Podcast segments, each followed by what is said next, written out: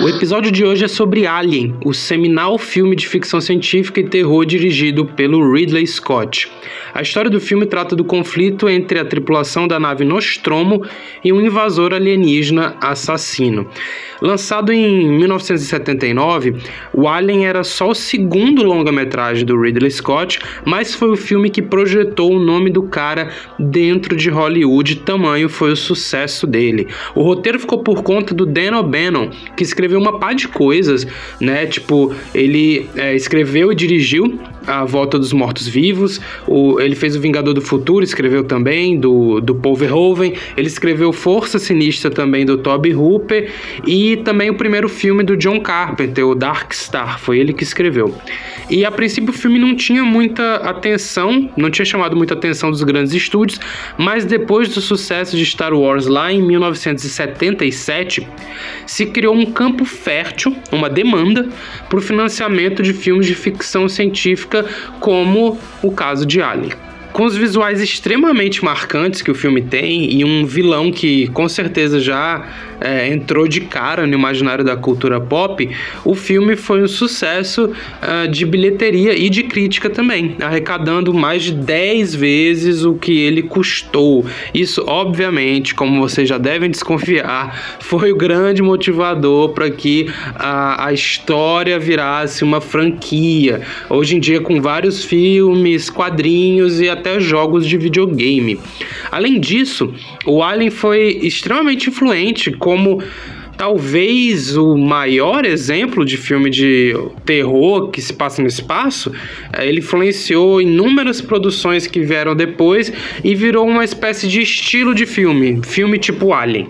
Bem, a seguir vocês vão ouvir a nossa conversa sobre esse claustrofóbico filme de ficção científica. Eu me chamo Felipe, apresento o podcast ao lado do Chico e o Miolos é o seu podcast de filme de terror, filmes trash e cultura B.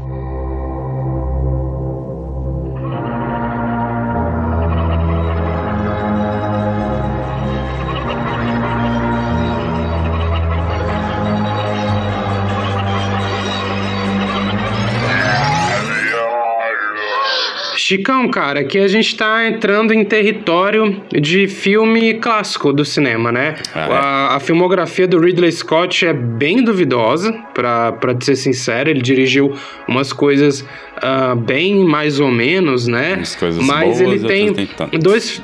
Uhum. Mas ele tem dois filmaços aí no, no currículo dele que, que foram muito influentes, né? Que foi o Alien, de 79, e também o Blade Runner. Por coincidência, são dois filmes que têm um enfoque muito grande nessa coisa do visual, na montagem né, é, do, do universo e da, da direção de arte. E, enfim, acho que é uma das coisas mais icônicas do trabalho do diretor, pelo menos nesses dois filmes, que ele é bem reconhecido. Ele é muito responsável por. Acho que não dá pra gente falar que ele criou né, a estética até porque se a gente parar para pensar, ele estava ali dentro daquele da onda do Odisseia no espaço, né? E também do, do Star Wars e tudo mais, dessa, desse fervor que tinha pela ficção científica, que eu imagino que tenha se dado devido ao contato que o, o a nação né, estadunidense, mas o mundo como um todo estava tendo com a corrida espacial e assim por diante.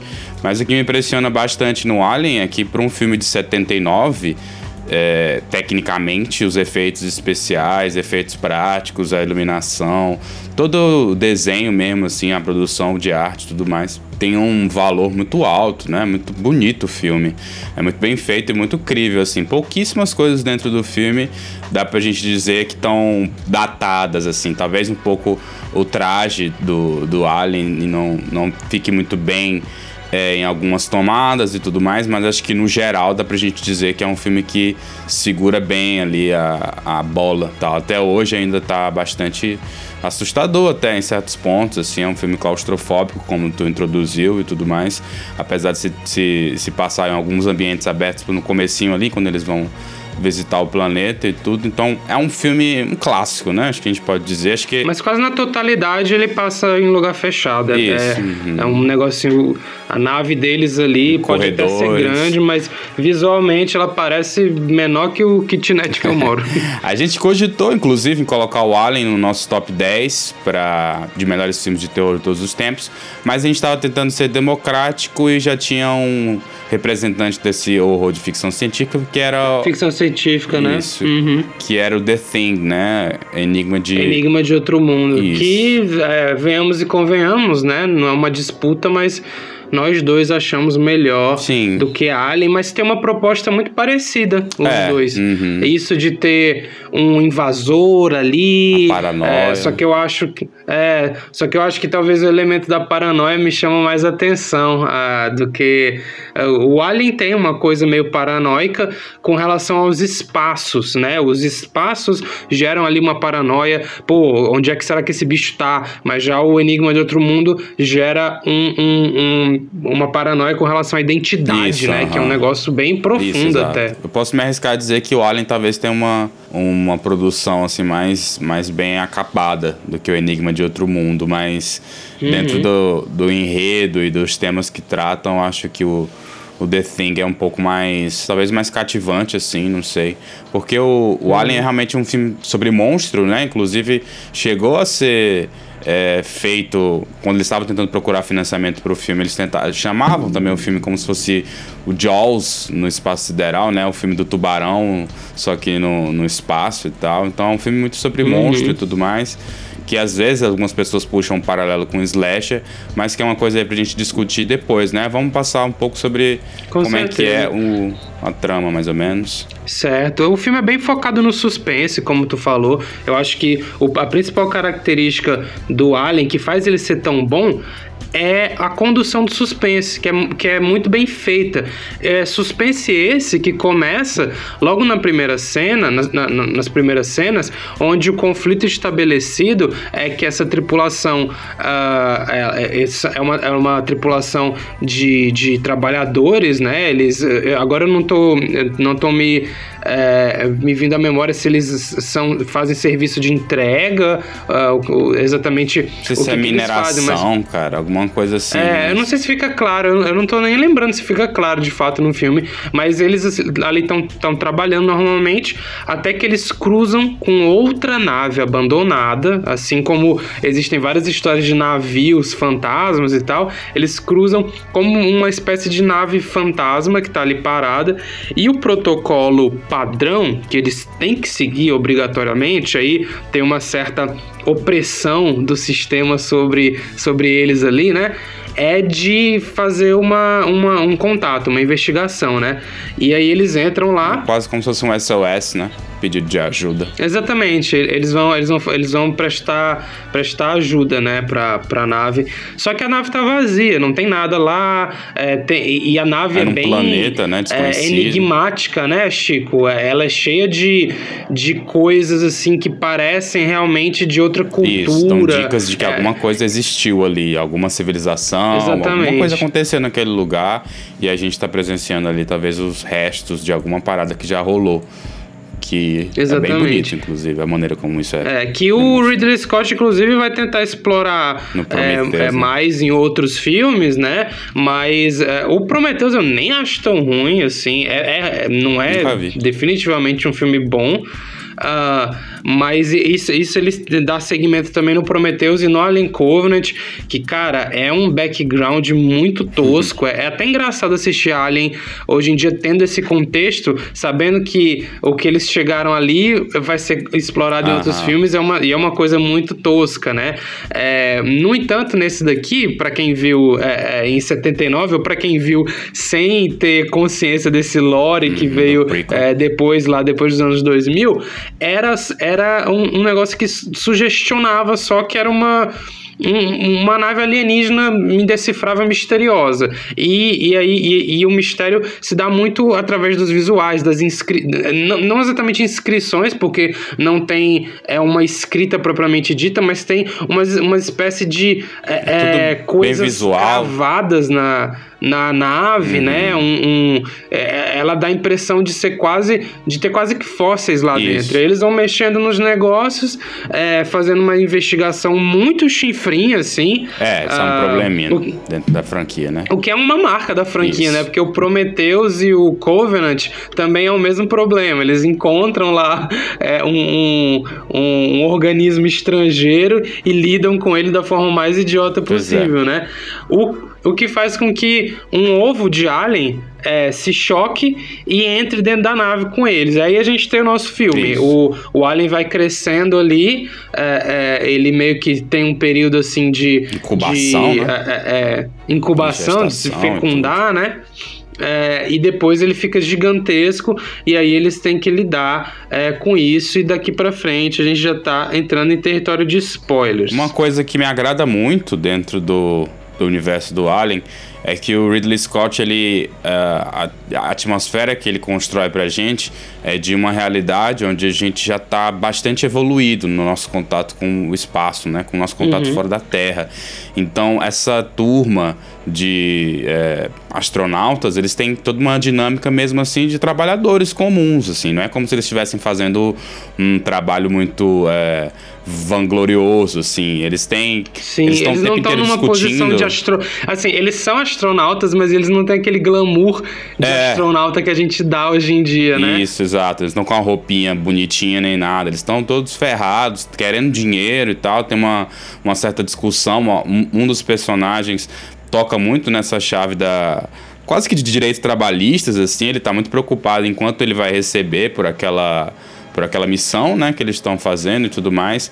E eu acho isso interessante, assim, você se coloca numa posição de, de, de, de, como se aquilo ali fosse uma coisa mundana, assim, é só mais um dia, é só mais uma missão onde eles têm que investigar um, um suposto chamado de ajuda e tudo.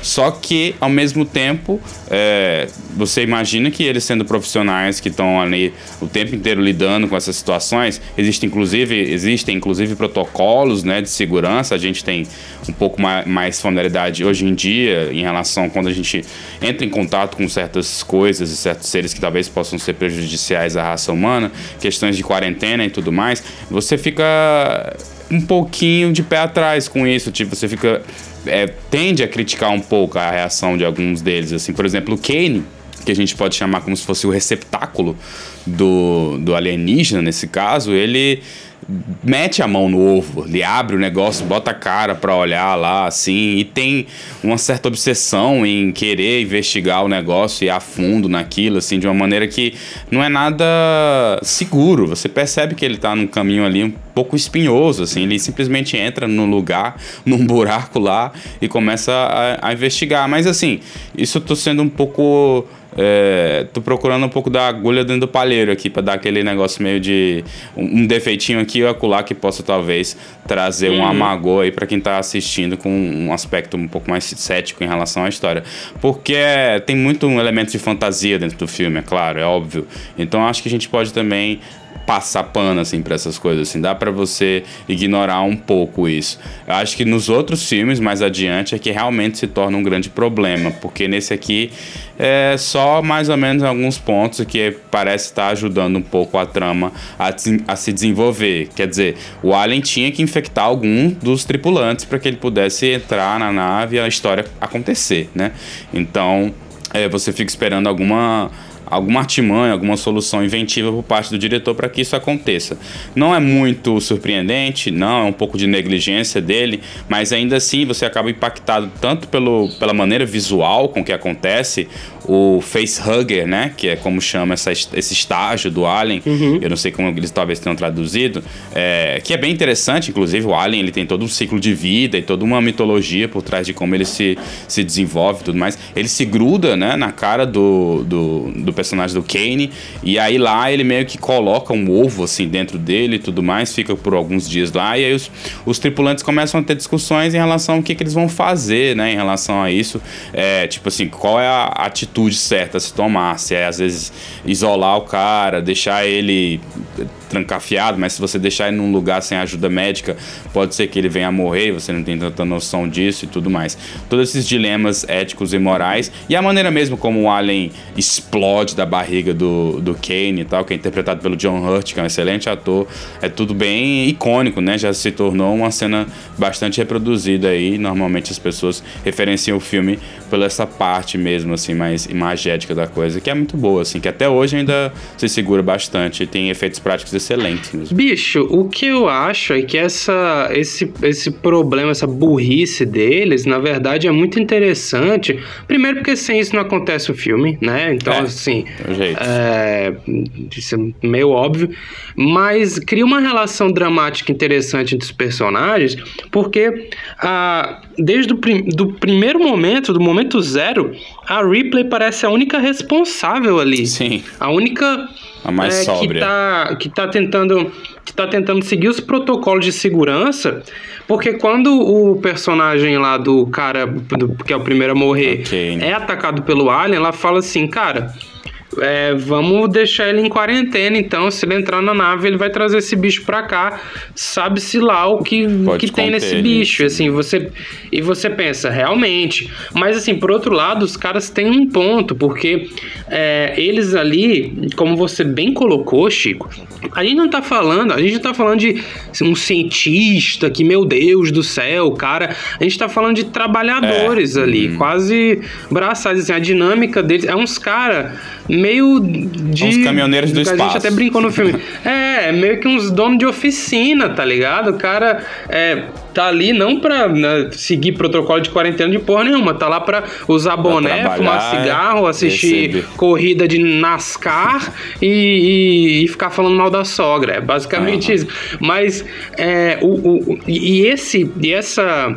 É, essa caracterização deles dessa forma justifica uma falta de tato ali Total. com, com o negócio, sim. né? É, é, justifica essa falta de tato e assim é, é um amigo deles que tá ali, né? Uma pessoa que, que é, deu um problema e tal. Então, assim, você entende a replay, óbvio, e você entende os caras também. Pensa, pô, realmente, tipo, só deixar o cara para trás e tal é, é, é seria uma uma coisa ruim. Uh, mas, ao mesmo tempo, o próprio computador, como a gente vai é Mother, é, descobrir né? mais tarde no filme, tá jogando contra Isso. eles. Então, o personagem do Ash, que é o cientista lá, fodão e tal, ele meio que deixa entrar porque ele tá macomunado ali com o seu computador para fazer com que o alien entre dentro da nave. Então, isso cria uma relação é, dramática interessante interessante ali dos personagens. Cada um tem um jeitinho de lidar é, com isso, né? Por exemplo, o Capitão Dallas, uhum. ele é um cara que tenta ir meio que pela, pelo racional. Já a Ripley, ela é mais cuidadosa. E aí tem um, uns caras que parece que não estão nem ligando o que tá acontecendo. Né? Tem outros que estão é, fragilizados, como é o caso da outra uhum. moça lá da tripulação, né? A única outra mulher. Ela tá muito apavorada e tal, e chora, e só quer fugir e tal. Então, cada um tem um jeito de lidar com, com aquela ameaça. Sim, sim. Cada personagem tem o seu arquétipo e cada arquétipo é interessante. É óbvio, nem todos vão ter um arco muito bem desenvolvido, assim. O personagem lá do Brett, uhum. que é interpretado pelo Harry Dean, né? Um ator conhecido por aquele filme Paris, Texas, que a gente conversou em off. É, ele tem um arco ok, assim, não tem muita coisa. Ele é tipo um cowboy do espaço, um, como a gente falou, um, um mecânico, um caminhoneiro, algo do tipo. E ele é aquele personagem de poucas palavras, concorda com tudo e tudo mais. Vai ser a primeira vítima do Alien, até porque ele não tem nenhum nenhum protocolo de segurança, ele não tá nem aí, assim, ele só tá andando lá e cumprindo os serviços dele e tudo mais. Mas isso é interessante, assim, foge um pouco do que a gente normalmente vê de, de tipo astronautas super uhum. inteligentes, ou então é, cientistas brilhantes e tudo mais. Tem o personagem que é para ser o cientista brilhante, que é o personagem do Ash e tudo mais. Ele tem uma relação com a Mother, que é uma, quase um HAL né, do Odisseia no Espaço, é HAL 9000, se não estiver enganado, é 8000, não lembro qual, uhum. qual a numeração específica, mas bem parecido, bem similar, assim, eles estão obedecendo a esse programa de computador, basicamente. Aí tem todas as ceninhas onde eles vão meio que digitar alguma coisa, receber algumas respostas e tudo mais. E isso vai se amarrar com o final do filme e tal. Mais pra frente, quando a gente falar com spoilers, a gente conversa um pouco sobre isso, assim. Mas o que interessa mesmo nesse início, para mim, assim, que me deixou. É, não exatamente surpreso, porque a gente já tinha assistido esse filme, mas o que me deixou contente, talvez, foi de ter visto o mesmo ritmo que o Ridley Scott é, coloca dentro do filme. Assim, acho que demorou uma hora até de fato acontecer algo realmente impactante em relação ao alienígena. Assim, acho que até o personagem do Kane sofrer aquela explosão lá do da, da, da, barriga dele e tudo mais, acho que quase já vai uma hora de filme por aí. E até ali tudo é bem construído aos poucos, o suspense, o, uhum. o thriller, assim, a tensão dentro do, daquela nave vai sendo construída aos poucos, assim.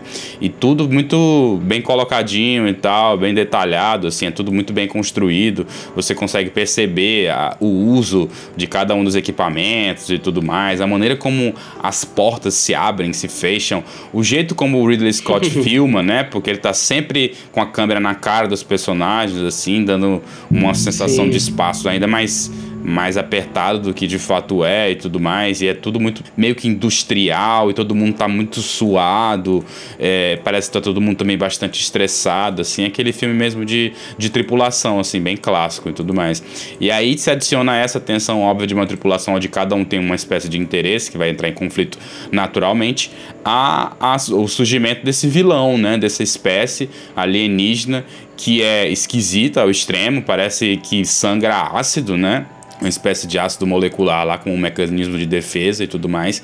E não tem. Nesse filme uhum. aqui a gente não vai ter muito uma justificativa do que, que, a, que, que essa criatura quer ou de onde ela veio, nem nada do tipo. A gente só sabe que ela representa um perigo mortal pros, pros personagens e tudo isso é suficiente pra gente imediatamente se investir bastante na história e pensar mais ou menos o que vai acontecer a partir dali. Eu adoro o personagem da Ripley, acho que ela é bastante sóbria assim dentro do filme, ela toma decisões que na maioria das vezes são decisões sábias, assim, são inteligentes e tudo mais. Eu gosto que o, assim como no Jaws, né, no Tubarão do Spielberg, o Ridley optou por não mostrar muito do graficamente pelo menos, o Alien, assim, é, o facehugger aparece mesmo e tal, e é muito bem feito, é maravilhoso, mas o Alien propriamente, depois de já tá é, no seu estágio completo, ele aparece muito mais no escuro, às vezes só a boca, às vezes só um membro ou outro e tudo mais. E eu gosto, gosto bastante disso. Eu não sei como é que, para as audiências aí mais jovens e mais recentes, como é que isso vai ressoar. Não sei se as pessoas é, talvez curtam um pouco esse ritmo, assim. Se você nunca assistiu muito a filmes que talvez levem um pouco de tempo para se construir, pode ser que você se sinta entediado.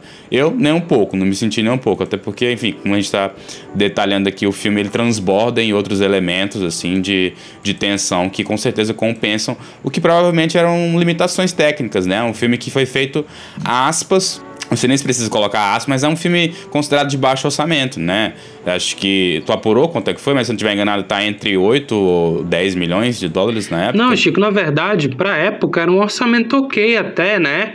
Uh, mas, mas claro que para hoje em dia você pensar 10 milhões, você está pensando filmes pequenos, é, é, realmente muito pequenos, assim. Mas 10 milhões para época dava para fazer alguma coisa, até considerando que o orçamento do Blade Runner foi 25 milhões, né? Então dá pra gente ter uma noção do que dá para fazer com esse orçamento. Mesmo assim, ele ainda surpreende pelas técnicas inventivas que o Ridley Scott usou para conseguir construir o universo dele é de uma maneira de crível. Tem filme. um sem fim de maquetes uhum. no filme. Ah, claro que tudo muito inspirado no trabalho lá do Kubrick com o Odisseia no Espaço, né? Então você tem usos inteligentes de maquetes, você tem uso de é, perspectiva para fazer os lugares parecerem maiores, né? Teve até uma cena, é, se eu não me engano, que tu falou que eles usaram crianças uhum. é, no, nos trajes para parecer que eles tá, eram menores Isso. do que eles realmente Quando são. Quando eles visitam o planeta para investigar a mensagem, né, o SOS, são crianças nos trajes de, de astronautas, é para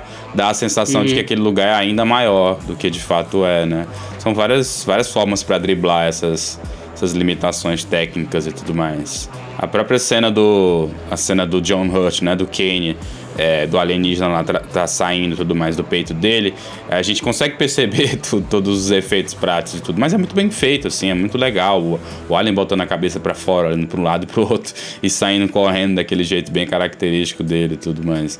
Eu fico realmente curioso para saber como é que uma, uma, uma, audiência mais recente receberia esse filme, assim. Mas eu imagino que, poxa, ele tem uma nota altíssima na maioria dos, das análises, dos sites aí de crítica. Mas eu imagino que ele é um filme que ainda se segura muito, assim, que ainda tá muito, muito, muito bonito mesmo, assim. Não tem como bota defeito. Eu acho que ele não envelheceu porque o mistério que o Ridley Scott constrói é muito, muito instigante. Ele pode demorar um pouco, talvez, para os padrões de hoje em dia. Mas eu lembro que eu assisti ele numa fase muito inicial da minha descoberta por filmes. Então eu ainda estava acostumado com esse ritmozão, blockbuster, sem parar e tal, essa coisa viciosa que se, que se tornou o cinema é, de Hollywood. Mas mesmo tendo tá, estando vendo o filme com essa visão, eu lembro de achar o filme bem é, é, instigante, assim, porque mesmo que ele leve o, o, tempo dele, eu acho que os atos são bem divididos entre as coisas que acontecem. Né? A gente tem a, a, a apresentação da tripulação, depois a gente tem a descoberta do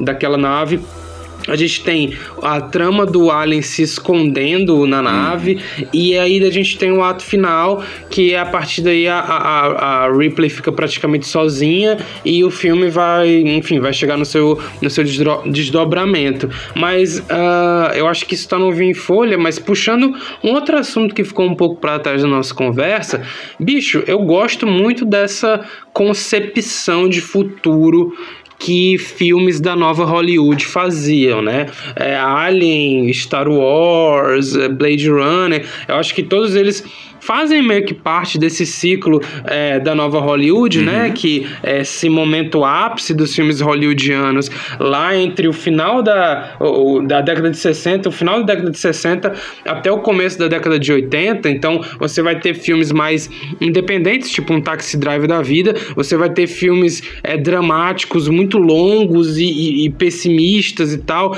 tipo um Apocalipse Sinal, e o cinema de, block, de, de blockbuster, o grande cinema, cinema comercial, também foi afetado por isso. Então, apesar do Star Wars ter uma, um, um, tipo de história em moldes mais clássicos. O próprio é, George Lucas falou que ele praticamente chupinhou a ideia da, da jornada do herói e jogou ali dentro. Então é um molde meio batido. Só que as ideias inventivas dele, universo, essa coisa né? de, de o Han Solo é, do Han Solo ser meio um anti-herói, essa grana toda que ele tinha para investir um monte de coisa, isso só, meio que só foi possível naquele ciclo ali, assim, durante um, um período específico. E o Alien também é um fruto disso. É, essa concepção de um futuro não romantizado, com é, pessoas que geralmente iam ser pintadas como astronautas virtuosos, sendo caracterizados como trabalhadores comuns, essa coisa suja e tal, é, acho que é muito fruto disso, assim. E é muito interessante, bicho, essa, essa, essa parada, essa ideia de fazer um futuro meio entediante, quase, assim, um futuro meio, meio chato. Isso, eu acho legal por isso, assim, porque normalmente se liga a ideia do futuro a progresso, né? Assim, a evolução e tal, e progresso e evolução também vai se ligar a alguma coisa de certa forma positiva e que vá, vá trazer novas qualidades para a raça humana. E aqui é, não chega nem a ser distópico, assim, sabe? Ele não chega a exagerar. Também não é como se fosse horrível essa nova realidade. Assim, é quase como se a gente tivesse progredido e junto com a gente as mazelas também. Então, as pessoas que estão explorando o espaço talvez estejam num trabalho ali extraordinário, que é tendo é, contato com outras, outras raças, talvez, ou com, enfim, com o mundo lá fora, né? Caramba, poxa, com o universo e tudo mais. Mas mas ao mesmo tempo elas estão numa condição horrível de trabalho, né?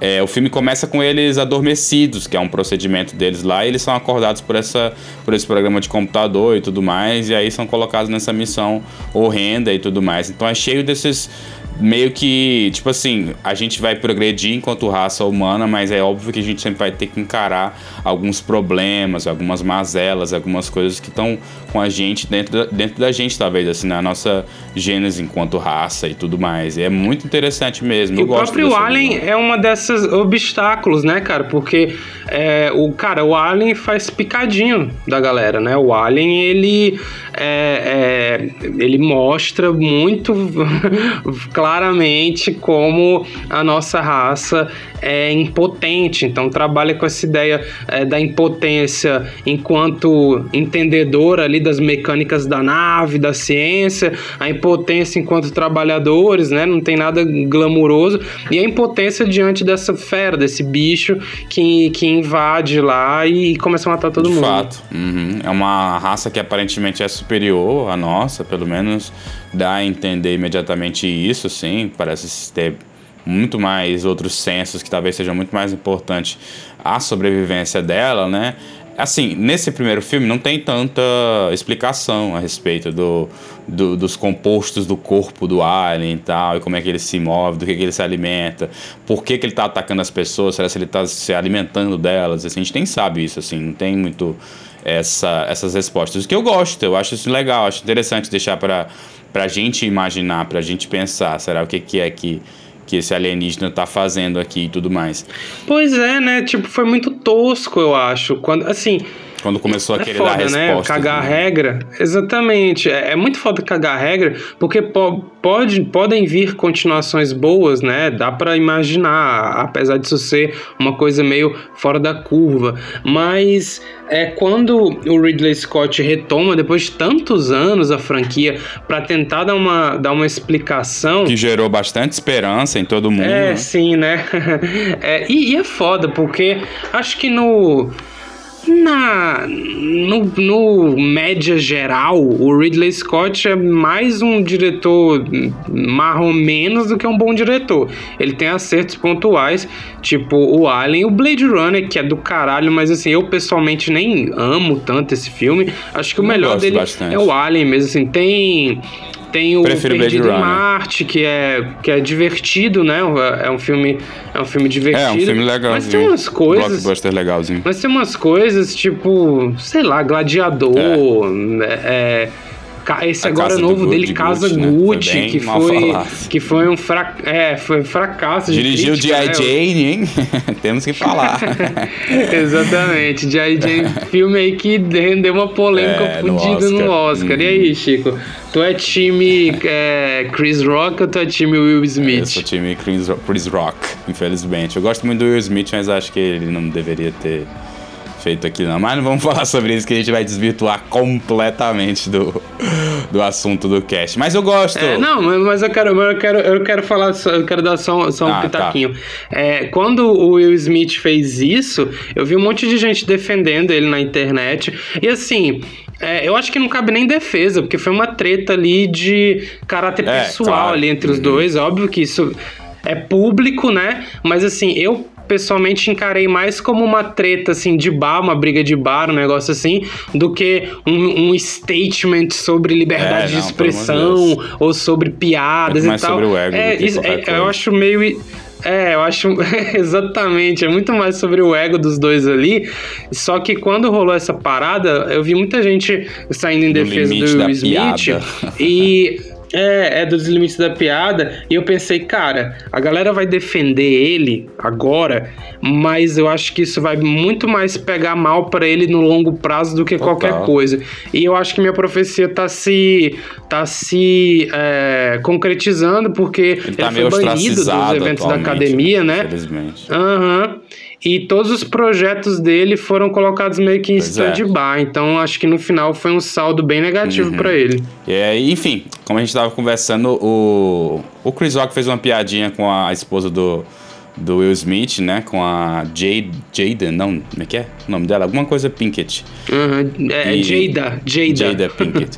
que era em relação ao G.I. Jane, que é um filme estrelado pela Demi Moore, que é um filme até interessante, é uma, uma moça, uma mulher que está sendo uma, uma enfim, tá fazendo parte da, do Marine, né? Da parada lá que é o exército americano e tudo mais, ela tá lutando isso lá. é uma referência ao G.I. Joe, É, esse, esse nome uhum. do filme? É tipo G.I. Jane, porque. A G.I. Joe não é um negócio de boneco? Não, é um boneco, mas o boneco é baseado nos G.I. Joes de verdade, que são tipo. É, marinheiros, não marinheiros, não é exatamente esse termo, mas pessoas do exército, entendeu? São soldados, digamos assim. E é G.I. Jane. Não é o nome do boneco, é o nome de um negócio que existe mesmo? É, aham. A não ser que eu esteja louco, mas é isso mesmo. Que loucura. É isso, eu acho, se eu não tiver muito doido. Mas de qualquer- mesmo que não seja, se refere a, a soldados, tá? G.I. Joe. Mas enfim, foda-se.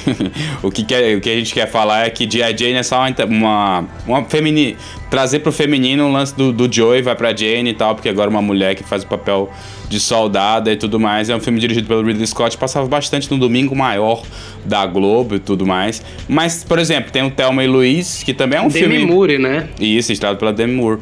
Tem o Thelma e Luiz, que é um filme que também toca um pouquinho sobre assuntos mais é, da, do universo feminino e tudo mais, essa questão de opressão, de um casamento abusivo e tudo mais, de, de mulheres que querem se libertar e tal. É, então acho que o Ridley Scott ele não é um, um exímio diretor, mas obviamente é competente, dirige muito bem. O Perdido em Marte, estrelado pelo Matt Damon, é um filme bem, bem legal, tem uns seus pedacinhos de comédia que pra mim funcionam muito bem. Assim, é um filme que é pra família e tal, mas também traz conceitos de ficção científica que são até bem aspas acurados, até onde eu vi alguns Lembro que foi um filme que rendeu muita análise de gente que estava envolvida com estudo mesmo de, de conceitos científicos e tudo mais, mas é aquele diretor realmente de blockbuster, assim, ele está envolvido em produções grandes, onde talvez a, a qualidade do- dos seus filmes não seja o, o principal fator. Mas aqui no Alien, acho que porque ele estava realmente iniciando a carreira, ele estava mais ousado, né? Talvez estava querendo eh, trazer Uhum. coisas um pouco mais ácidas pro, pro roteiro e tudo mais, que vão depois gerar essas esses revisionismos assim, que eu não sei como é que a gente pode interpretar muito bem. Tem muita gente que traz a conceituação, conceituação é foda, que traz a, a concepção do alien como um objeto meio fálico, né? Eu, eu, eu tenho certos problemas Isso é em interessante de, de conversar, cara. Porque Pois é. eu acho que é, obviamente, assim. é- é- eu não sei se é declaradamente Um formato, pelo né? artista que fez o, Uhum. o concept art do, do H.I. bagulho. Giger, do Mas cara. é. Mas, cara. É muito. Cara, é um pinto gigante, né? Sim, ele tem essa aparência bastante, assim. É, enfim, a maneira como ele é, se agarra a pessoa e injeta um bagulho dentro dela, e como ele sai de dentro do, do peito, todo o formato realmente lembra bastante, assim. E a estrutura do filme, por ter uma questão da tripulação, onde cada um vai sofrendo uma morte, depois outro e outro, e a Ripley meio que ser a Final Girl, se a gente puder colocar assim, foi um dos fatores que trouxe meio que essa essa lente de que o filme era um slasher, né, no final das contas, assim, que é algo algo debatível e tudo mais, mas acho que é, é, é só realmente uma maneira de se interpretar o filme. Acho que ele não quer ser realmente um slasher, assim, não, não, não tem muito os tropos do que é um filme slasher, assim, pelo menos no, nesses, nesses que a gente normalmente costuma identificar, né, essa questão meio de moralismo, que é bem patente dentro dos filmes slasher, a questão do, daquela coisa meio sexualizada que tinha também. A própria tripulação são personagens um pouco pouco não, bem mais maduros do que de fato os slashers costumam é, retratar, que normalmente são jovens adultos ou até adolescentes aqui, não, são realmente pessoas já mais é, maduras e tudo mais, com preocupações nada, nada, não sei, mas não tão superficiais quanto, então se afasta nisso, mas é interessante encarar o Alien como esse predador, esse, essa figura de ameaça constante que está ali meio que nos tubos de ventilação da nave, que a qualquer momento pode te alcançar, assim, tudo mais. E tem essa, essas regrinhas, né, que são interessantes. Então, por exemplo, é, tipo assim, a partir de um certo momento, o conflito do filme se torna: vamos nos livrar dessa criatura. Porque a gente tem que sobreviver e eles só têm. Eles só têm, não, eles têm 10 meses até conseguir chegar na Terra e tal. Porque eu acho que o lance deles é tipo adormecer e esperar, mas eles não vão poder fazer isso agora, porque se eles fizerem, eles vão ser trucidados pela, pela criatura. Mas a criatura, ela sangra, que eu falei mais cedo, ácido molecular, que significa que se eles atirarem nela, e ela começar a sangrar, ela vai corroer as estruturas da nave, né? O que pode levar à destruição da tripulação por, por outros meios. Quer dizer, a nave pode parar de funcionar eles vão se fuder do mesmo jeito.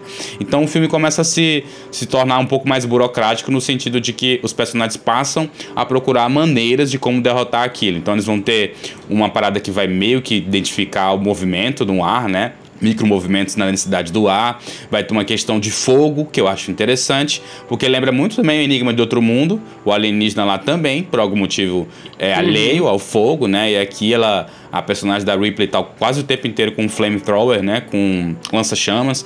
E que é interessante, assim, imageticamente. Ah, a Ripley, ela é muito foda, assim. Ela tem um macacão de astronauta muito massa, assim. Um cabelo interessante, tudo. É, muito, acho muito bonito, assim, a maneira como o filme representa essa heroína e tudo mais. Ela é uma heroína, talvez, hoje em dia não seja tanto, mas na época acho que um pouco atípica. E, e para mim envelheceu muito bem, acho muito interessante. É. E aí, a partir de um certo ponto, o filme começa a ter é, soluções um pouco mais. Eu já vi argumentarem, Chico, eu já vi argumentarem que ela seria um, meio que uma mulher mas para ela ser heroína, ela tem que ser meio que masculinizada. É, sinceramente e não aí, vejo tipo, tanto. Dá para debater se sim é, eu também não. É, da primeira vez que eu assisti, eu, eu, eu acho que eu senti isso. Só que vendo uma segunda vez, eu não sei. Eu acho que talvez as pessoas. É, é, enfim, é, existem argumentos para isso, mas talvez as pessoas vejam nela é, só porque ela não é necessariamente sensual ou frágil ou, ou, obviamente feminina, vem uma pessoa lá sem feminilidade. Só que eu acho que o filme é, joga muito bem com, com esse lado, é, é, é com ela essa é dicotomia entre ela, mulher, e os uhum. caras, exatamente, porque ela parece ser mais prudente. Uhum que os caras, todos confiantes uhum. ali, ah, a gente é, é foda, a gente dá um jeito, e ela sempre desconfiada. E isso me remete também, pô, o negócio do xenomorfo parecer um pinto. assim, o adversário dele é uma mulher e tem toda, mais pra frente na franquia, tem toda uma coisa de maternidade é, envolvendo tanto a perda da filha da Ripley, quanto no terceiro filme que ela fica meio que grávida de um uhum. alien, né? Ela vira hospedeira do, do bagulho. Então tem uma conversa aí sobre é, o, o, a condição dela de mulher e a, e, a, e a condição do alien enquanto caçador ser uma figura que vai lembrar um, um, um, um, instrumento fálico ali, né? O que é muito interessante assim, do ponto de vista de análise assim, do filme, das simbologias e tudo mais. Psicanalítica, é. né? Se a gente puder pensar uhum. por essa chave, assim. Eu acho que. Mas eu acho ela uma baita personagem. Demais, cara. cara. Adoro, adoro a Ripley. Pelo menos no e primeiro filme. E ela vai ficando melhor uh, conforme a franquia uhum. vai se desenvolvendo. É ela vai teve tendo o mais 4, nuances, né? Assim. Tiveram algumas coisas estranhas aí, tipo ela ressuscitar e tudo mais. Mas nesse primeiro filme, que, é que a gente tá conversando aqui, eu adoro a, personagem, a personalidade dela, assim. Acho que ela é, tem realmente esse, essa questão mais durona dela. E eu imagino que ela talvez tenha ganhado essa alcunha de machona, né? Termo horrível que talvez tenha sido popular na época. É, para ela, porque ela estava um pouco realmente assim é, se distanciando do que a gente poderia chamar da imagem mais comum, né, de uma protagonista e tal. E tal. A, a personagem da Lambert, uhum. que é a mais emocional, mais fragilizada emocionalmente, ela talvez seja um pouco mais feminina, mas nem acho também assim. Ela também não tem muita nenhum traço assim que eu poderia dizer uhum. que, tipo, ela, ah, essa daqui é um pouco mais feminina do que a outra. Não acho, eu não vejo isso assim. Eu acho que no 2 e no 3, Chico, Chiqueira, eu acho que no 2 e no 3, ela tá muito mais perto disso aí que, a, que alegam. Porque, tipo, no 2 ela vira meio que um herói de ação. É, pois é. e no 3, é, essa estética dela com o cabelo raspado, assim, essa cara meio é, é, é de militar genérico, uh, talvez masculinize, assim, talvez a ela. falta de vaidade é, é possa ser um argumento. né? Talvez isso. Mas ainda assim, é, não sei. A gente tá vendo hoje em dia numa, numa, numa lente muito diferente, né? A gente tá aqui há, sei lá, 40, 50 anos depois é, assistindo a esse filme, então é um Exatamente. pouco difícil de, de também não ser ana- anacrônico quem talvez viu na época e tudo mais. Mas eu não vejo também como se, tipo, ela não fosse uma mulher forte. Ela é uma mulher forte, caramba. É uma pessoa que tá controlando a situação da maneira como ela pode, não sem demonstrar emoção ou sendo fria nem nada do tipo. Ela é emotiva, ela tem um cuidado protetor, especialmente com, com Jonas, né? Com Jones, que é o gatinho que é o gatinho da tripulação e tudo Gatinho. mais, que é muito interessante, assim. Ele tá ali o tempo inteiro meio que dando um- uma, uma coisa mais. trazendo uma coisa mais leve pro filme, que é bastante tenso e tudo. Então, sei lá, eu acho interessante, acho que o filme dela. O filme dela, não, o personagem dela traz uma, uma dimensão pra dentro do filme que se choca muito bem com o personagem do Alien, né? Que, que como tu falou, realmente, como a gente, a gente já viu outras pessoas falando, acho que é uma coisa bem óbvia e tudo mais. Tem realmente essa questão meio fálica, meio é, o formato dele. Tem uma cena bem explícita, né? Onde ele meio que pega a cauda lá Sim, dele. mano, pesada essa cena. aham. Pois é. Parece É estar assim, eu entendi, assim, eu entendi num nível, num nível assim diegético dentro do que tá ali acontecendo no filme na trama, ele tá tentando tipo se reproduzir talvez, né? Então aí ele achou ali um óvulo, alguma coisa. Mas no nível simbólico é muito pesado, né? É perturbador É, pensar no ataque Uma dele. cena meio- É, o ataque dele foi um Isso, uma estupro. cena meio estupro do Evil Dead ali e tal. Talvez não tenha nem tanta. Mesmo, mesmo pelo choque, assim. Mas ainda assim é de uma forma um pouco polida, digamos, porque o. O, o Ridley Scott ele mais sugere, assim, você vê a cauda deslizando pela perna da moça, mas fica É por ali. interessante, tudo né? Pô, não- não- tipo, nesse filme não tem tanta. Apesar dele ter bastante gore, principalmente no, no primeiro ato dele, ali na primeira hora Uhum. dele, as mortes não são tão explícitas. Você não tem, tipo, Isso, é muito uma machadada na gráfico, não. cara do, do Sexta-feira 13. né? É, aham. A gente vê mais o, o alien no escuro atacando a pessoa e tipo a- a- aquela, aquele corte assim que evita um pouco aquela coisa mais gráfica da morte e tudo mais. Em alguns pontos isso prejudica um pouquinho, talvez, a atenção do filme, especialmente a morte do Dallas, né, que é o personagem que é uma espécie de capitão ali dentro. Ele morre de uma maneira meio é, obscura e tudo mais. Mais à frente eu tava vendo um- uma, uma análise de que isso se deve ao fato de que ele tinha uma, uma outra, um outro plano, né? O Ridley Scott tinha outro plano para esse personagem que acabou não aparecendo no corte final, mas ele, ele realmente ia, ia se tornar um hospedeiro e tudo mais. A mitologia do Alien ali, nesse ponto, era bem confusa, né? Se a gente for bem honesto, assim. Ela tava indo para vários lados. Depois a gente foi começar a entender melhor como é que era o ciclo dele, toda a questão do ovo, como ele se transformava e tudo mais. Ali tava tudo bastante aberto e tudo mais. Dava pra perceber que o Ridley, em alguns momentos, tá meio que é, tateando, assim. O próprio personagem do computador lá, que tá meio que controlando a nave, ele é um pouco impreciso, assim, não, não parece ter realmente um- uma personalidade muito forte, tal como, por exemplo, o Hall do Odisseia no Espaço e tudo mais. E, pra mim, e, e tu discordou de mim, né, eu não gostei tanto do personagem do Ash, tá? Eu acho que se a gente for conversar sobre ele, seria até legal avisarmos que é spoiler, né? Eu não sei se a gente precisa nem falar sobre spoiler Já, desse filme. já, eu já dei spoiler se desse a gente- filme até o Pois osso, é. assim. Pode mandar bala aí, meu filho. Mas tá agora, tranquilo. pois é, agora, se você. A gente não deu tanto spoiler suficiente pra estragar a experiência, mas esse spoiler é um pouco mais essencial pra trama. O personagem do Ash. É, ele é um androide, certo? E é um, Uhum. um robô, basicamente, que tá a serviço do. Talvez do governo, né? Se a gente pode Uhum, colocar essa, Nostromus, essa entidade né? meio imprecisa. A, a Nostromos representa Isso, o sistema, digamos assim, representa quem É, manda lá no lugar, isso. né? E é Posso interessante bem, que assim como no filme do Hack, que também é claustrofóbico e os personagens meio que estão batendo boca ali com os representantes do sistema, aqui é a mesma Uhum. coisa, é claustrofóbico e o sistema parece que só complica a vida dos caras É. e o Ash encapsula muito isso, porque, Isso. como tu falou, ele é um androide disfarçado a serviço do Bolsonaro. Do homem. Serviço do homem. Mas é isso. Assim, a missão, a gente entende mais tarde, daquela nave, de fato, era recuperar essa forma de vida que é o Alien. É, eles estavam um pouco se lixando pro, pros tripulantes.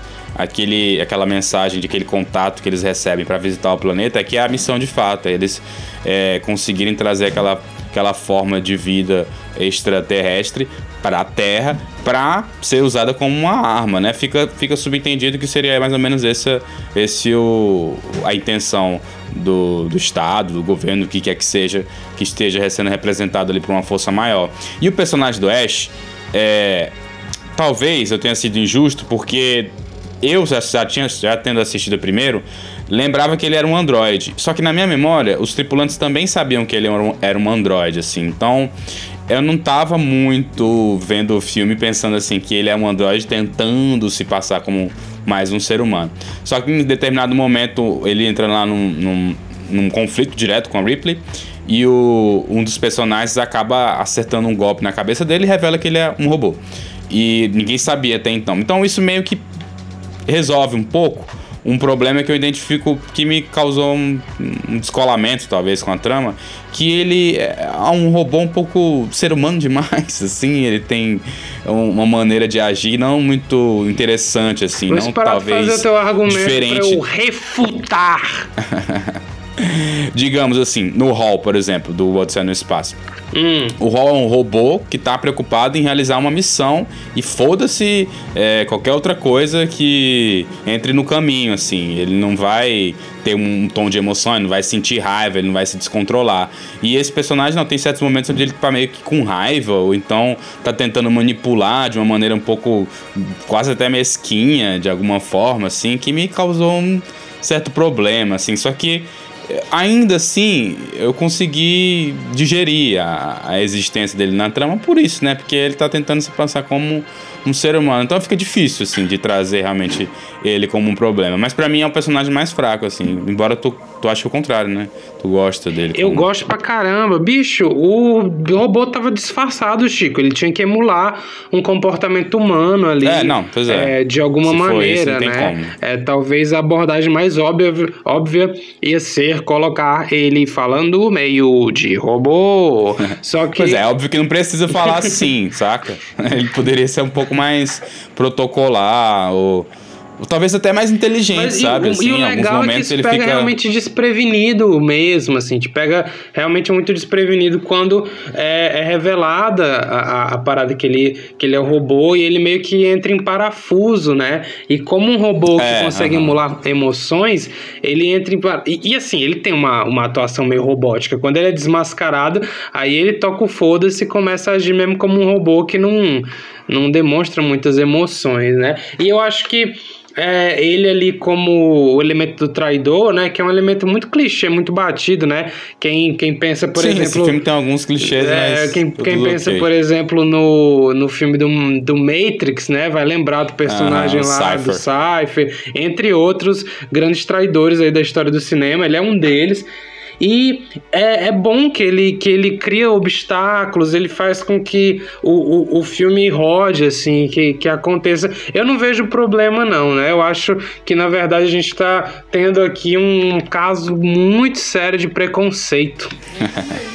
Eu acho, por exemplo, na maneira lá como ele quebra o protocolo de segurança, né? Que ele só abre a porta. Tipo, foda-se a ordem da Ripley.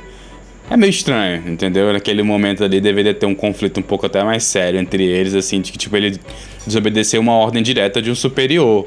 Isso é inadmissível, assim.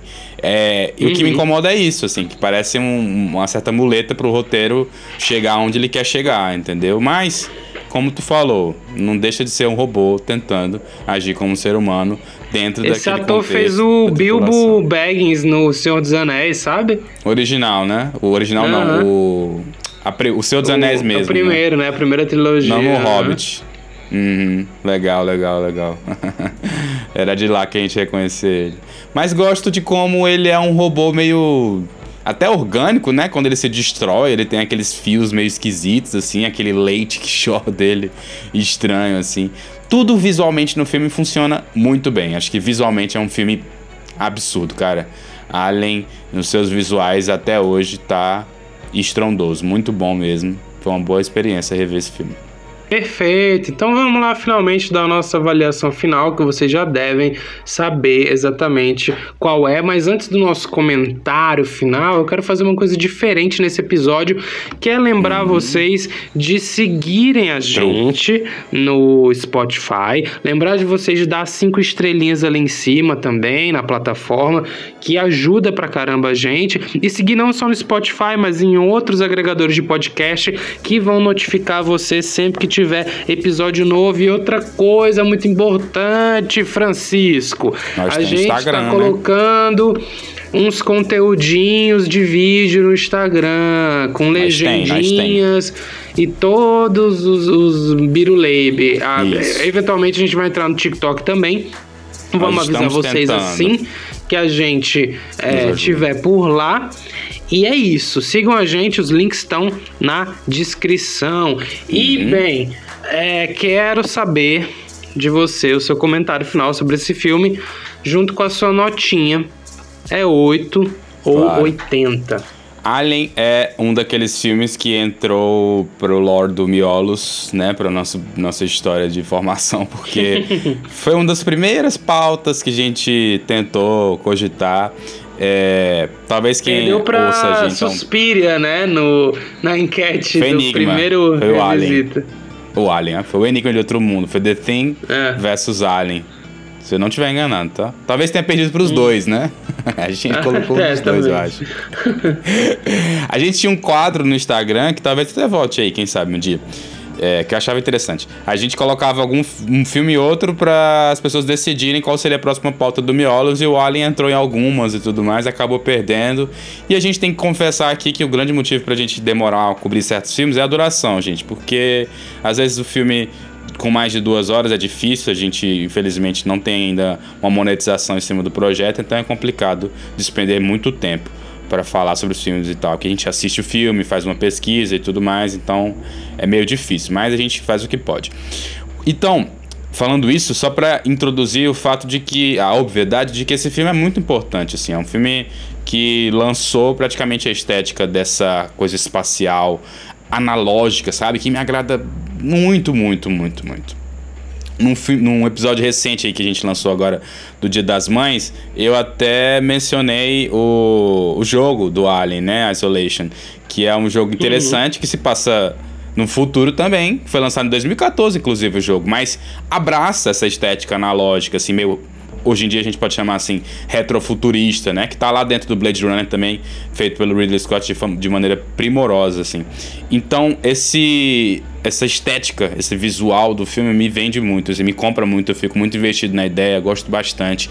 A maneira como ele ilumina, como eu falei para ti, ele não ilumina diretamente as cenas assim, a iluminação parece que vem de outro cômodo e atinge aquele lugar, é tudo um pouco escuro, um verde escuro, tal, que tá presente dentro do filme quase o tempo inteiro assim. Tem uma uma, uma, proposta, assim, uma assinatura do Ridley Scott muito forte. O movimento de câmera dele quase sempre é bem sutil, assim, e sugestiona muito. Quando acontece a primeira morte, a primeira realmente execução do Alien, com o personagem lá do Harry Dean, o Brett, é, ele começa a fazer esses close-ups na cara do personagem, você fica toda hora antecipando, tá? Ele vai aparecer aqui, não, ele vai aparecer, ele vem daqui, ele vem de lá, que é uma coisa óbvia que, o, que o o diretor está conseguindo ali manipular muito bem a sua, sua expectativa, a sua emoção dentro da história. E é, enfim, é um filme que dispensa talvez comentários, os problemas são mínimos. Eu adoro muito o personagem da Ripley, acho que ela por si gera uma franquia assim muito muito interessante. É, porque é legal que o Alien seja interessante mas o, o, antagonista que apesar de ser muito muito icônico provavelmente não supera a protagonista que é ela que tem todas essas camadas que a gente discutiu que me agradam muito assim. Para mim é um 80 com certeza certezíssima. Não tem como fugir de um 80 para esse filme. Eu acho que ele não é à toa que faz parte da maioria dos top 10 aí que a gente vê em listas de terror. E enfim é um ótimo filme envelheceu muito bem parece que com quanto mais envelhece vai ficando mais interessante, vai ficando mais legal assim, até por um ponto de vista meio de perceber como é que as limitações é, dão fertilidade à criatividade do, do diretor e todo mundo que está envolvido lá no figurino, nos efeitos práticos, na maneira como foi tudo muito bem é, criado, né, pelos pelos artistas mesmo, pelo, pelo storyboard, pela forma como eles fizeram todos os, os designs de produções, o desenho das naves e tudo mais, aquela coisa que remete às civilizações antigas, como a gente discutiu aqui. Então, 80, se é que existe alguém que nunca assistiu esse filme, assista. E se você já assistiu, assista mais uma vez e perceba como ainda está muito bem sobrevivendo ao tempo. É isso, para mim é 80. Para ti, qual é o veredito? Rapaz, tu fala, ó. Só, só história, só história na minha Enfim, cabeça. Ó, Alien, seguinte, esse filme é bom demais. É, é, era um dos meus filmes favoritos, mas acabou é, caindo de posições que eu fui descobrindo umas outras coisas, mas no meu início de, de carreira, assim, de ficar vendo muito filme de terror, era, sei lá, top 10 para mim e continua muito continua muito atual. Eu gosto de como o Ridley Scott explora os espaços, aqui ele explora esses espaços para causar um terror assim, de, onde você não sabe exatamente de onde o alien vem. É, ainda não era uma época de trabalhar com jump scares, então é, você fica constantemente com uma sensação de antecipação de que ele vai vir de algum lugar e ele nunca vem. Isso é muito interessante porque te mantém é, bem atento e bem apreensivo durante o filme todo. O filme também trabalha com simbologias muito claras ali, é, tem uma uma é, é, competição entre a vida humana e vida alienígena, é, tem várias uma, uma, coisa de criação, de nascimento dentro do filme, né? O horror do filme vem do fato do bicho precisar crescer e sobreviver, o que é um negócio é muito interessante, ele distinto. parasita alguém, né? Exatamente, ele, ele a, acaba sendo um parasita, fora as outras simbologias é, sobre gênero, sobre masculinidade, é, é uma, essa energia fálica, a, a, a, postura da Ripley enquanto mulher ali tentando se defender. Então tem muita coisa, é, não só na, na estética do filme, mas no significado daquilo que ele propõe, o que faz com que Alien seja uma experiência de muitas, muitas camadas e com certeza o melhor filme do Ridley Scott, na minha opinião. Eu dou 80 para esse filme. É, eu tô feliz que a gente finalmente conseguiu trazer ele aqui pro Miolos. E bem, pessoal, a gente vai ficando por aqui. Como eu disse lá atrás, não se esqueça de seguir a gente, dar as estrelinhas, todas essas coisas pra gente crescer o projeto. Quem sabe indicar para alguns amigos. E por hoje é só. Até semana que vem. Hasta la vista. Tchau.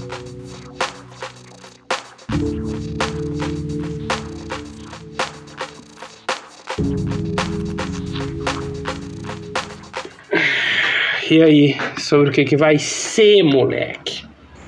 A gente tinha que ter um final generator. Final generator, é mesmo. É mesmo. É, será que tem? É, discussion. Final generator? Generate, generator. Random questions, não. É, random conversation topic generator aqui. Vamos lá. Eu vou botar. Vou botar para tu, vou botar para Transporte tu. público. Transporte boa. público. É uma boa, hein? Boa. Considerando hum. que a nave, a nave do, dos caras não é exatamente um transporte público, né? Mas pode ser é que um seja. transporte. Já que é do governo, é público. É, é um né? É do governo. Cara, transporte aí, público. Aí, é Imperatriz, tu não pega inferno. muito transporte público, não, né, Chico? Não. Uh -uh. Aqui tem muita gente que pega ônibus, né? Mas eu moro numa região que é próxima. A cidade é pequena, né? E eu moro numa região meio central, então eu acabo não dependendo muito de transporte público. Mas quando a gente morava lá em Teresina, né? Era uma. E quando eu morei também em São Luís, era uma realidade constante. E todo mundo tem grandes histórias sobre sobre essa porcaria de, de modo de viver, né, cara? Eu lembro que a gente uhum. tinha que uhum. pegar ônibus pra, pra universidade, era tipo, tu tem que chegar lá numa hora específica, porque se tu chegar um pouco antes, tá lotado demais, e um pouco depois você vai passar daqui a 50 minutos a parada. E a gente morava muito perto, era tipo bem nada produtivo fazer aquilo. É, cara, aqui é... eu, tô, eu tô em São Paulo, né? Cidade que é até conhecida por ter um transporte público relativamente eficiente. Tu tava aqui esses, É, é esses bom. tempos comigo e, cara, o, a, a região que eu tô é bem distante de tudo. Uhum. Assim, eu, eu levo, porra, um tempão pra chegar nos lugares. Mas passa ônibus, assim, aqui de 10 em 10 minutos, é bizarro, é, é bem e o bom. horário é preciso, cara. Isso é, isso é inconcebível. Sim, né? Você... Tu usou, tu usou aquele coisa do Google Maps quando tu tava aqui? Usei, aham. Era Porque tipo, ah, diz, né, tal hora chega. vai chegar. Pois é, tal minuto, tal hora vai chegar o ônibus tal. Aí chega na hora e no minuto, certinho. Isso Mas eu tenho, Pô, mas posso eu tenho uma, longe, mas... É, é bom. Mas, bicho, eu tenho, tenho problemas, cara, com transporte público, porque desde que eu tive meus episódios de síndrome do pânico, Ah, é, né? nunca foi uma. Nunca mais foi uma experiência 100% Tu tem- tranquila.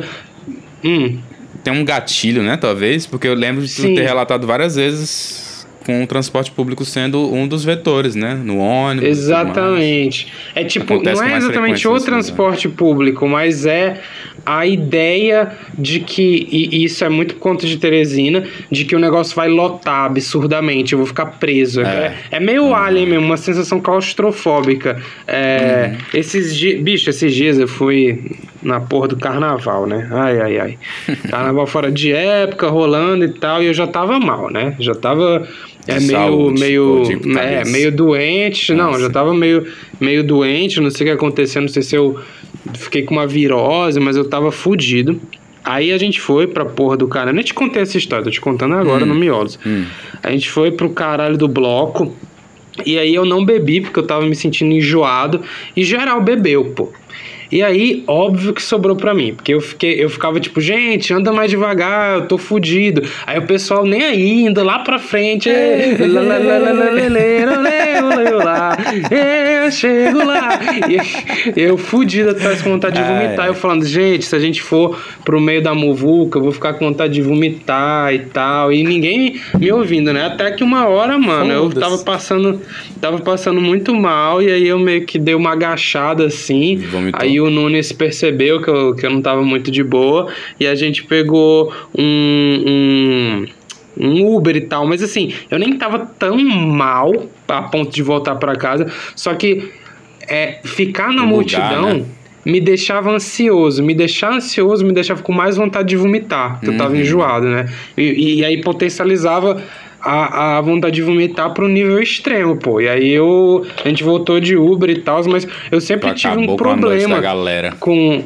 Não, pô, não... bicho, não acabei não, pô. Eu voltei no carro me desculpando, pô. não falo isso não, voltei no carro me desculpando. Mas assim, é, acontece e tal, mas geralmente eu tenho uma. Realmente, assim, quando pega. com o que tu ia falar? Não, então, desde que eu tive que eu tive coisas de síndrome do pânico e tal, é sempre entrar em lugares Multidão, muito né? lotados. Mano, a gente, porra, em Teresina, acho que a gente pegava uns, uns É, ônibus absurdo. que o cara, o caba ia esmagar na Faltava porta. ir em cima do, do negócio da moeda lá. Just-. Justamente, justamente. A gente ia pendurado no, no, no diabo do ônibus. E aqui em São Paulo, nos horários de pico, não é muito diferente, não, é, né? uhum, de verdade. E também tem muita gente se movimentando assim, dá uma sensação esquisita, de sei lá, meio estranha. Eu não consigo também processar É. muito bem, não. Mas acho que é pra todo mundo, né? Nem todo mundo sente tanto quanto, mas acho que ninguém gosta muito de estar em lugares muito cheio de tanta gente assim. E esse é um dos problemas do transporte público. Outro problema grande de transporte público é que às vezes tu tem que lidar e ter contato com certas coisas estranhas, às vezes meio triste também, uma galera que às vezes está passando por alguma dificuldade, chega lá e te, te aborda, né? Tá? Eu sempre fico meio sensível assim quando eu vejo alguma história muito tensa assim, aí eu acabo ficando, passo o dia pensando naquela porra, tipo, caralho, o que aconteceu com aquela pessoa que tava assim, assim, assado naquele momento. É meio, meio tenso assim. Mas tem uma coisa Hum. boa no transporte público. Fala, eu não pai. sei se tu também tem isso. Eu adoro ouvir um disco novo dentro Ah, do sim. ônibus e tal, olhando pra fora, Isso de sim. boa. Isso é bom, né? Uhum. Coisa Cara, boa. o tanto de, de que música que eu descobri no transporte público. Não descobri assim, mas assim, tu baixa aquele álbum, ele fica sempre nas intoca, aí tu pega um dia que tu tá, Aham. porra, vai dar uma voltona de, de, de ônibus, aí tu pega e escuta. Cara, bom demais, ah, vou cara. botar Tanto aqui. que. Aham. Tá Pois é, maluco. eu acabei associando muito com isso, assim. Aí.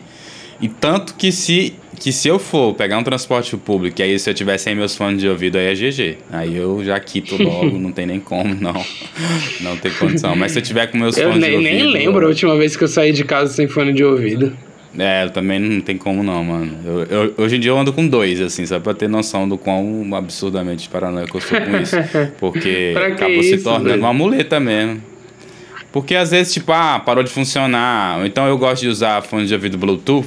e às Hum, vezes eles boa. fodem a bateria do nada. Aí eu, ah, tá bom, tem outro aqui, vou usar esse aqui, só pra não ter um surto enquanto eu tô sem música. Porque a música é uma coisa que eu uso muito pra meio que focar a minha atenção, assim, às vezes eu fico prestando atenção nos elementos e tal. Eu acho que ajuda muito a combater a ansiedade e é um negócio de ouvido ativo, que algumas pessoas é, advogam até, inclusive, que é de tipo, muita gente ouve música de uma maneira mais passiva, bota lá a música e no background vai às vezes escrever um texto, vai, sei lá, ver alguma coisa. Mas às vezes é bom você parar e ouvir o disco e ficar ouvindo cada elemento entrando, saindo e tal, aquilo te relaxa e faz você curtir mais o som. Gostei dessa ideia de tópicos, generator tópicos, acho que vai, vai é. futuros. Cliquei em outros aqui, ó. Tem bebês, sono, vida Bebês. noturna, escola, ficção científica, crime. Muito bom. Crime. É isso, pessoal. Falou! Abraço.